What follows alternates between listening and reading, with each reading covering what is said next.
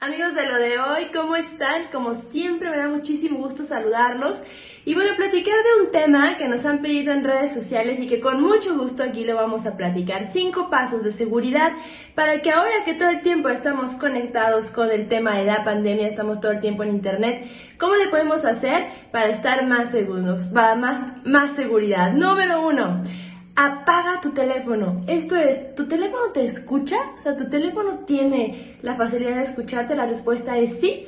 Puede abrir el auricular y también puede abrir el micrófono para obtener información de tu entorno. Por lo tanto, yo te invito a que apagues tu teléfono si puedes toda la noche mejor, pero si no, que lo apagues por lo menos una hora al día para que puedas tener un primer nivel de seguridad. El segundo, cambia tus contraseñas por lo menos una vez al mes. Número 3. No utilices las mismas contraseñas para todas tus redes sociales, porque con esto podrías estar vulnerando tu seguridad.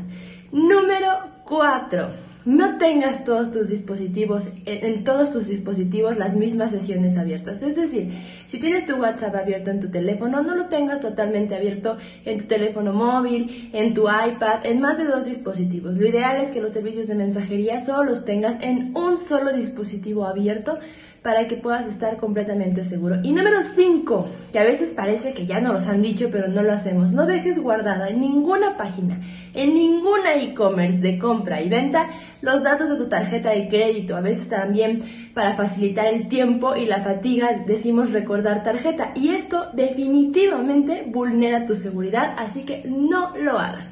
No guardes los números de tu tarjeta de crédito en ninguna tienda, en nada que tenga que ver con compra en línea. Cinco pasos de seguridad que te pueden brindar un mayor bienestar en esta navegación, en esta pandemia en la que todos estamos conectados a Internet. Tú siempre tienes la mejor opinión. Adiós.